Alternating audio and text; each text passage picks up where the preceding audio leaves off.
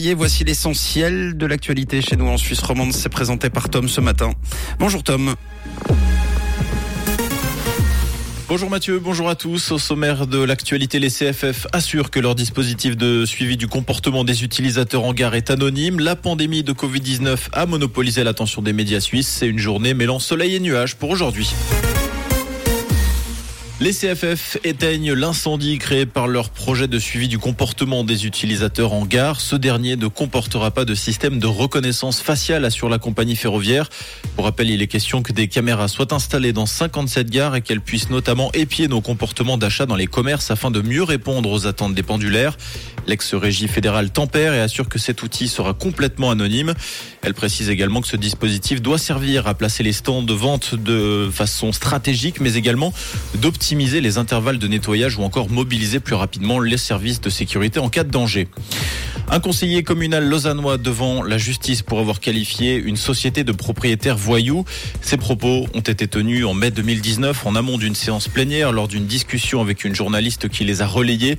L'élu socialiste est accusé de diffamation, voire de calomnie. L'entreprise visée expliquant subir encore aujourd'hui les conséquences de ses propos au moment de négocier des contrats. Le conseiller ainsi que la journaliste risquent une peine pécuniaire avec sursis. Le verdict sera rendu demain. La pandémie de Covid-19 a fait couler de l'encre entre 2020 et la mi-2021. La moitié des articles de presse ont traité du Covid.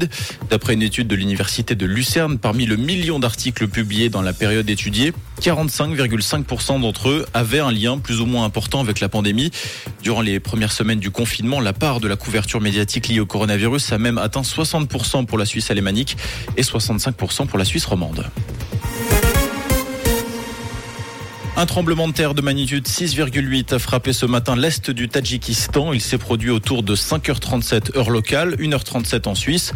D'après l'Institut sismologique américain USGS, peu d'habitants ou aucun ne seront exposés à des glissements de terrain dus au séisme.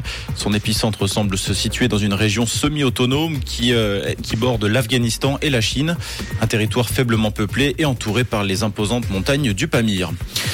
Le meurtrier du rappeur euh, Nipsey Hussle, assassiné en 2019 à Los Angeles, condamné à 60 ans de prison. L'homme de 32 ans, membre d'un gang, avait assuré avoir agi sous le coup de la passion sans avoir planifié son geste. Cette version des faits avait été rejetée par les jurés lors de son procès.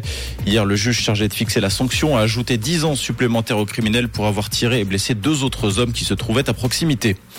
En tennis, Stan Wawrinka s'est qualifié pour les quarts de finale du tournoi ATP 250 de Marseille. Le Vaudois s'est de nouveau imposé face au Français Richard Gasquet. Victoire en trois manches, 4-6, 7-5, 6-2. Demain, il sera opposé au vainqueur de la rencontre entre Yannick Sinner et le Français Arthur Fils.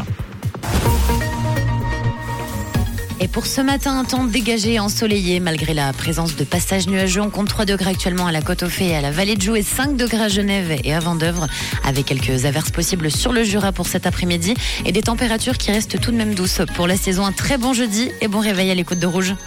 C'était la météo, c'est Rouge.